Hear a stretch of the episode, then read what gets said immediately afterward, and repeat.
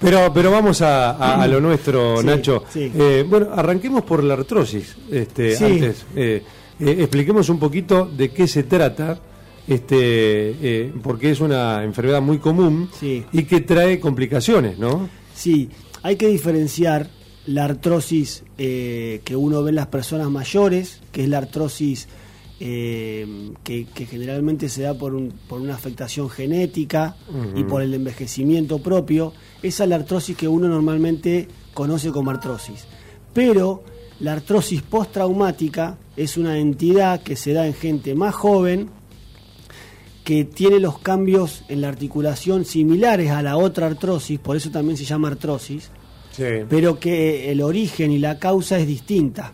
Se llama artrosis postraumática, porque se da luego de, de una articulación golpeada, luego de una articulación este, Lesionada. lesionada, en el caso de la rodilla, luego de una ruptura del ligamento cruzado anterior o de los meniscos, eh, o, o traumatismo repetitivo, como vemos en los deportistas todo el tiempo.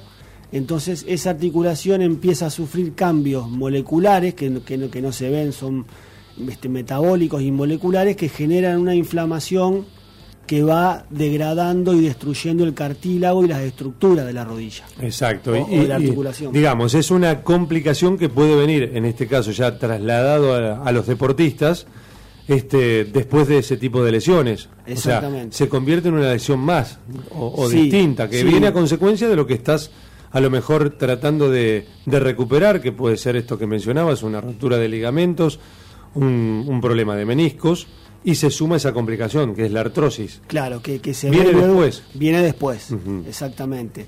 Se cree que, como para dar algún número, eh, dos tercios de los adolescentes que son operados del ligamento cruzado anterior porque tienen un esguince deportivo y una ruptura, tienen artrosis a- 15 años después. Es decir, a los 30, 35 años, dos tercios, o sea que una gran Eh, población, sí. tienen artrosis postraumática. Mira vos. Después, eh, otro número, dentro de los de las personas que tienen artrosis cuando son grandes, 12% han tenido un traumatismo articular importante. Sí. Y las personas que tienen lesiones de menisco o de ligamento, el 40% desarrollan este, esta entidad que es la artrosis postraumática. Mira vos. Es un problema, es un problema para la traumatología. Y esto, eh, digamos, no tiene que ver con una eh, mala recuperación. Digo, estos adolescentes tienen una lesión de rodilla y, y 15 años después aparece la, la artrosis, pero no tiene que ver con que en aquel momento se haya recuperado mal la lesión que tenían en la rodilla. Eh, seguramente que tiene algo que ver. Eh, se están estudiando las medidas y de qué manera poder prevenir o por lo menos disminuir esa, ese potencial de desarrollo de, la artrosis.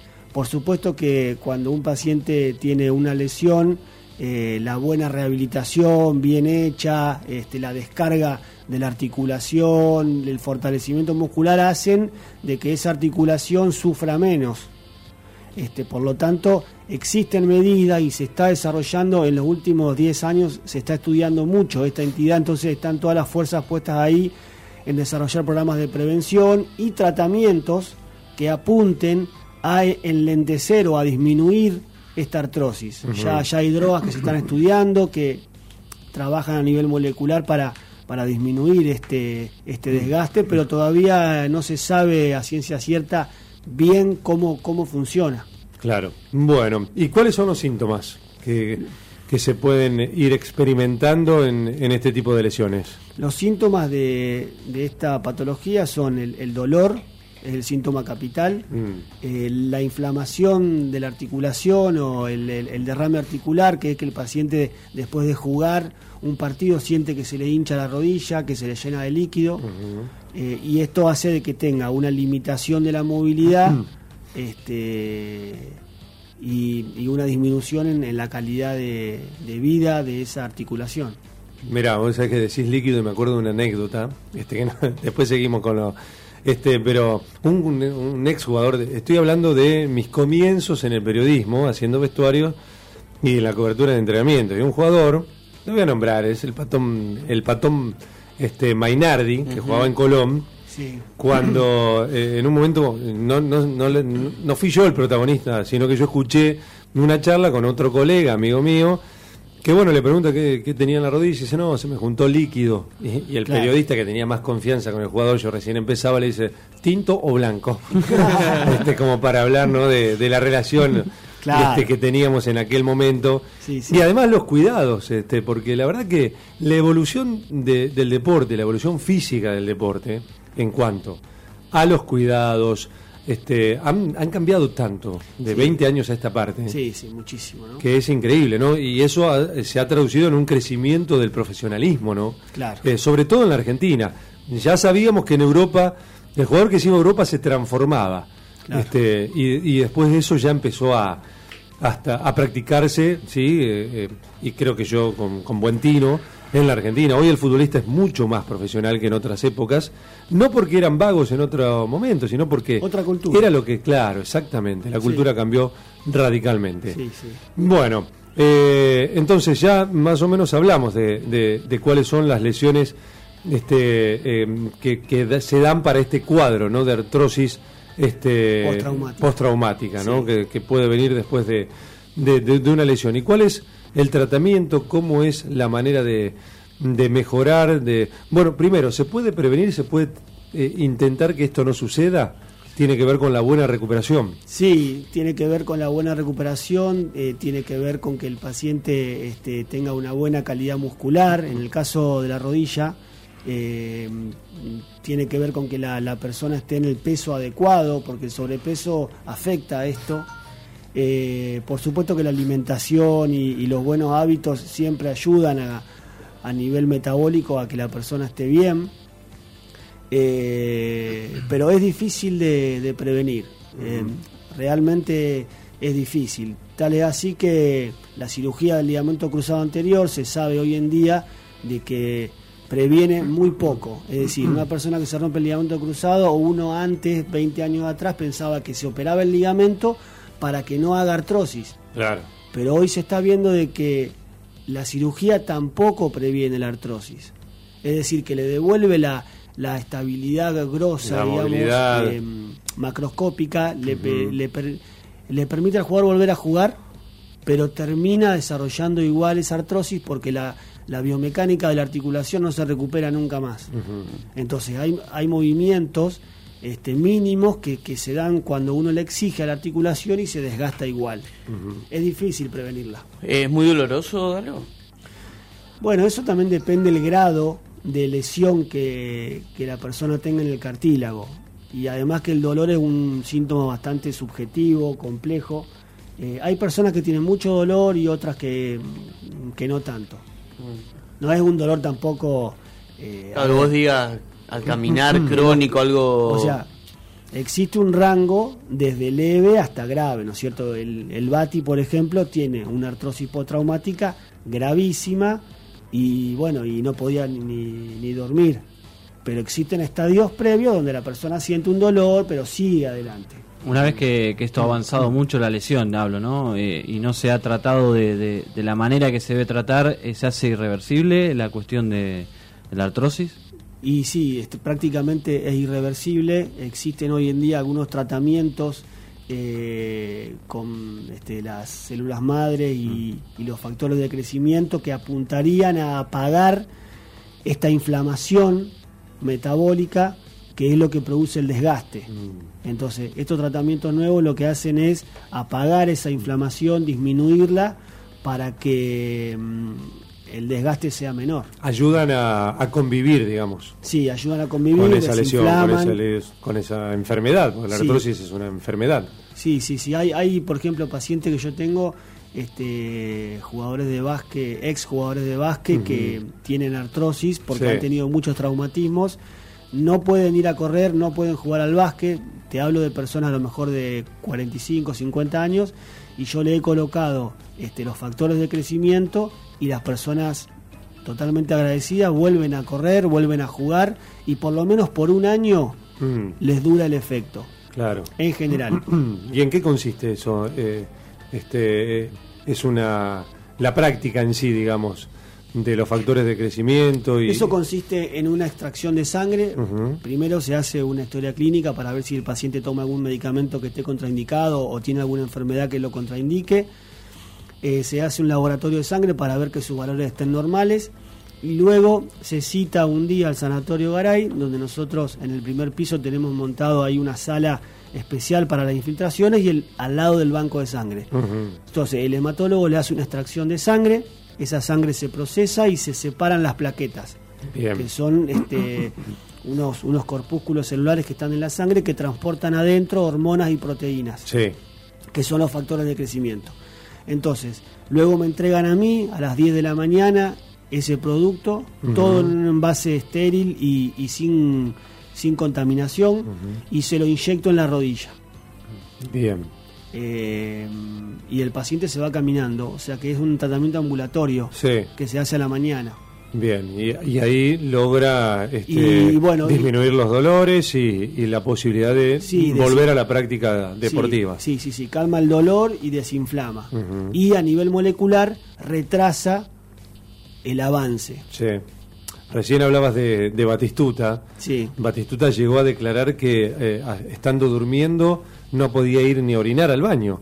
Este, o, o- que ha ido a su médico a decirle directamente que le corte la pierna. sí, sí, de- sí, del sí, dolor sí, que esa- tiene, ¿no? Esa historia es, es muy conocida. Es increíble. Y también Bataglia, que hace poco, bueno, hace poco, creo que fue, se fue este año, su partido de despedida. Claro. Eh, eh, mientras hablaba, después de haber jugado, dice que en un, en un momento no podía ni, ni pisar Sí, de los dolores la- que, que sentía. Él tuvo osteocondritis también. También, también, Que- también. Tuvo ruptura del ligamento cruzado. Sí. Bueno, él es un caso típico de artrosis hipotraumática. Tuvo ruptura del menisco, ruptura del ligamento cruzado, operado dos veces, dos o tres veces. Sí, sí, sí. sí. Y bueno, y, y el desgaste de un jugador que ha corrido y ha metido muchísimo Sí. y que jugaba siempre. Sí. Igual que el Bati, porque el Bati no se quería perder ningún partido. Es verdad eso. Esto yo lo he escuchado al, al doctor Avanzi, que es el médico de Batistuta, que me contaba que en, en cada partido en Europa, antes de cada partido le colocaban un corticoide adentro de la articulación. Qué bárbaro. Un corticoide por semana. Sí, Porque claro, el Bati quería jugar. sí. Y eso Esas son las consecuencias que está pagando hoy, ¿no? Claro, eso agrava, agrava aún más, porque el corticoide también lo que hace es destruir el, el cartílago cuando uno lo, lo coloca. Entonces eso... Y eso genera, a ver, eh, siguiendo con esta anécdota, ¿no? Tan, tan, tan linda, tan que sirve como ejemplo, ¿no? Este, por un lado, la- eh, las ganas del jugador, su profesionalidad, de, de- de querer estar, de, de jugar, de ir por más, ese bicho que tiene adentro, para decirlo con palabras que la gente entienda. Y por otro lado, la recomendación médica. Me imagino que hay una disyuntiva importante entre Sí, es muy la palabra médica, ¿no? Lo que dice la ciencia, porque me imagino que la recomendación de avance es, Gabriel, este, eh, descansa un poco, eh, vamos a recuperar de otra manera. Y Sí. sin embargo, por ahí no han podido convencerlo, ¿no? Bueno, es, es muy difícil ser médico de un equipo de fútbol. ¿eh? Mm. Esto hay, hay que saberlo, porque muchas veces los jugadores van a ver a otros médicos, los dirigentes Mm. no respaldan lo que dice el médico. Es difícil. Yo creo que en el primer mundo, eh, en Europa sobre todo, eh, está mucho más cuidado, mucho más estandarizado, donde hay equipos médicos que está todo, eh, la comunicación con los dirigentes está todo mucho más, eh, tienen contratos, Claro. los jugadores no pueden este, hacer lo que quieren, entonces sí, eh, todo, todo se da más fácilmente, pero, pero sí, siempre hay una disyuntiva entre el médico, el técnico, el jugador.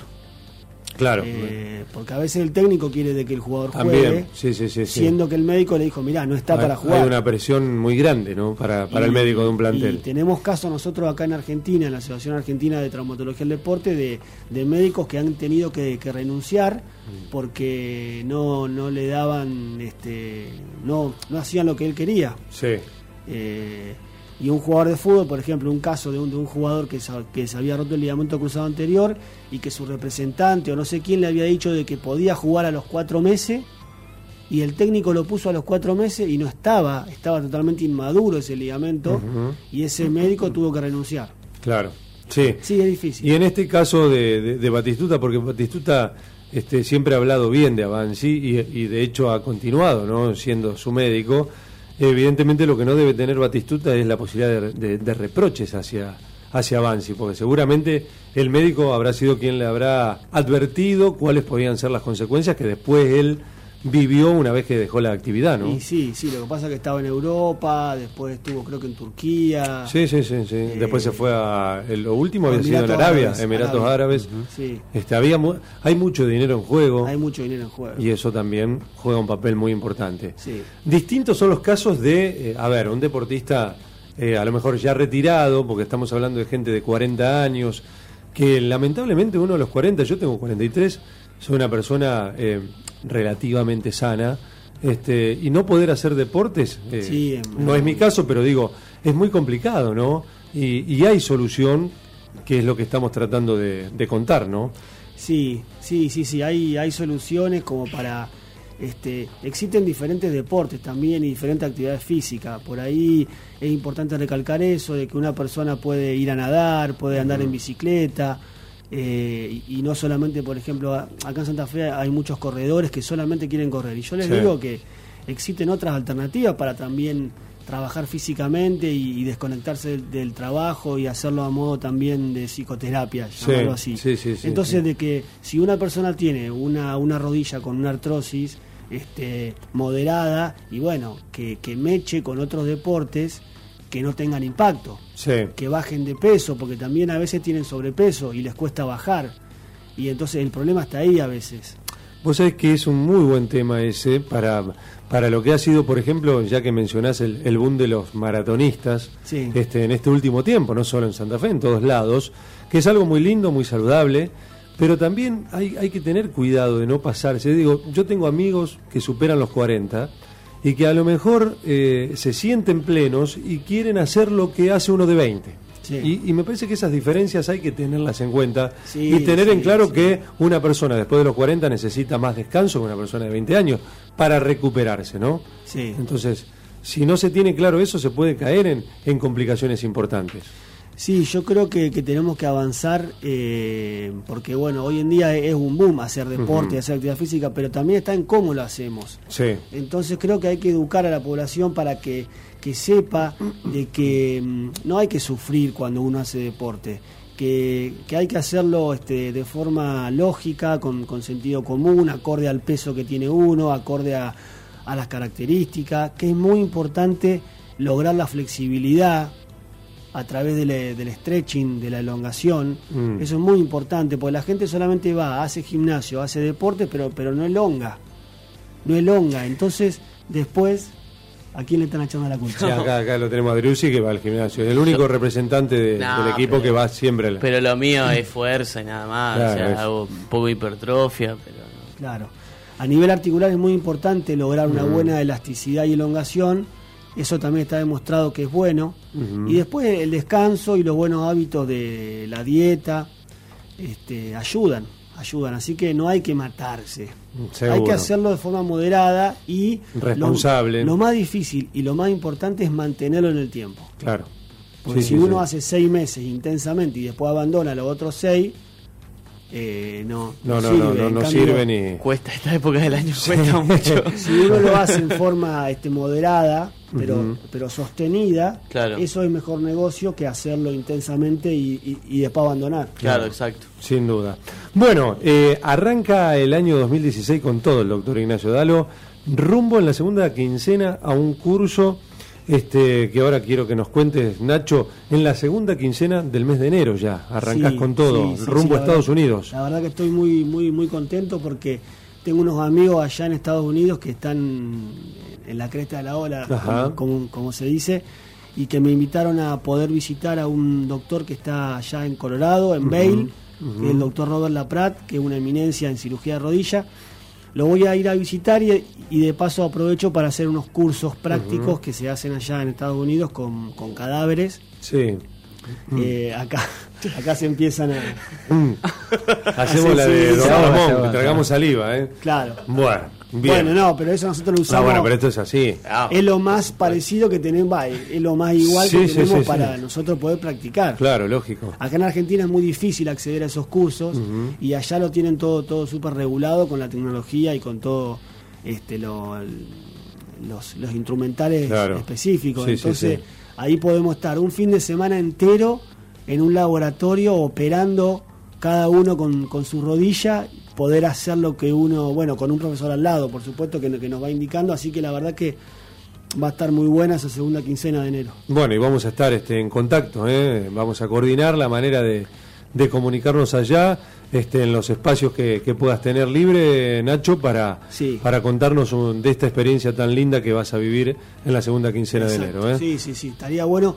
Eh, dentro de esas dos semanas hay unos días que estoy en, un, en, una villa de esquí donde se va a hacer uno de los congresos y al mediodía vamos a tener libre porque nos van a dar para, o sea, en realidad son cinco días, pero que eh, los mediodías te lo dejan libre para que la gente vaya a esquiar. Claro. Entonces ahí podemos aprovechar para comunicarnos y, hablar un poco de lo que son las lesiones en, los deportes de la nieve. Bueno, bárbaro Nacho, ¿eh? muchísimas gracias. Estamos llegando al final de, este micro, nos vamos a ir al Sport Center.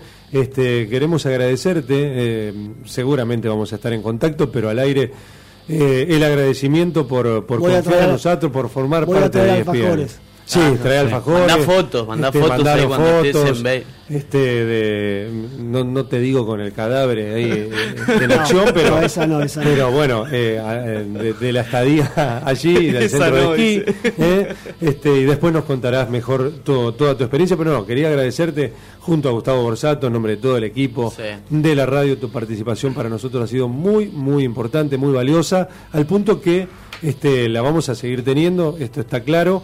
Pero bueno, llegado a este momento, ¿no? en fin de año, saludarte, desearte lo mejor en estas fiestas a vos y a toda tu familia. ¿eh? Bueno, bueno, bueno, no, muchas gracias a ustedes. Para mí también fue un placer estos, creo que cinco o seis meses de, poder hacer. Hoy es el, el número 11, el, el, episodio número 11, así que estamos súper contentos. Bueno. La verdad que muchas gracias a todos y que tengan un muy feliz año. Gracias, Nacho. ¿eh? Nos vamos al Sport Center, el micro de traumatología del deporte con el doctor Dalo ha llegado a su fin. Sport Center, pausa y venimos.